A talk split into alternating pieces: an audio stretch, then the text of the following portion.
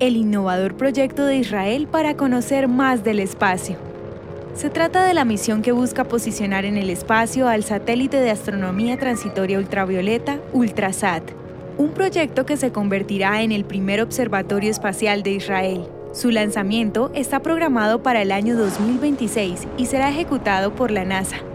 El objetivo es investigar los secretos de los sucesos de corta duración en el universo, a través de las explosiones de supernovas y las fusiones de estrellas, al capturar rápidamente la luz ultravioleta procedente de fuentes del cosmos gracias a su mejor particularidad, su amplio campo de visión, el cual abarca una visión de 204 grados cuadrados. La información recolectada les servirá a los investigadores israelíes para cotejar con la información ya recolectada en otros estudios que se han enfocado en ondas gravitatorias y en el estudio de partículas.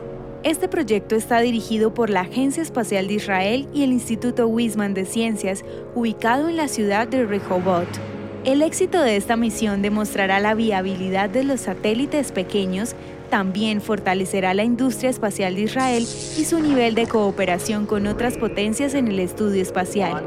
Uri Oron, director de la Agencia Espacial de Israel en el Ministerio de Innovación, Ciencia y Tecnología, afirmó, La Agencia Espacial de Israel se enorgullece de la cooperación con la NASA como un ejemplo directo de la sólida asociación entre las agencias y del esfuerzo tecnológico de la industria espacial israelí involucrados en el desarrollo del telescopio.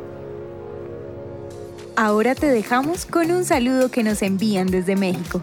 Gracias por sus audios. Les queremos agradecer mucho desde acá, desde Guadalajara, Jalisco. Mi nombre es Rafael Hernández. El Eterno les bendiga hoy y siempre.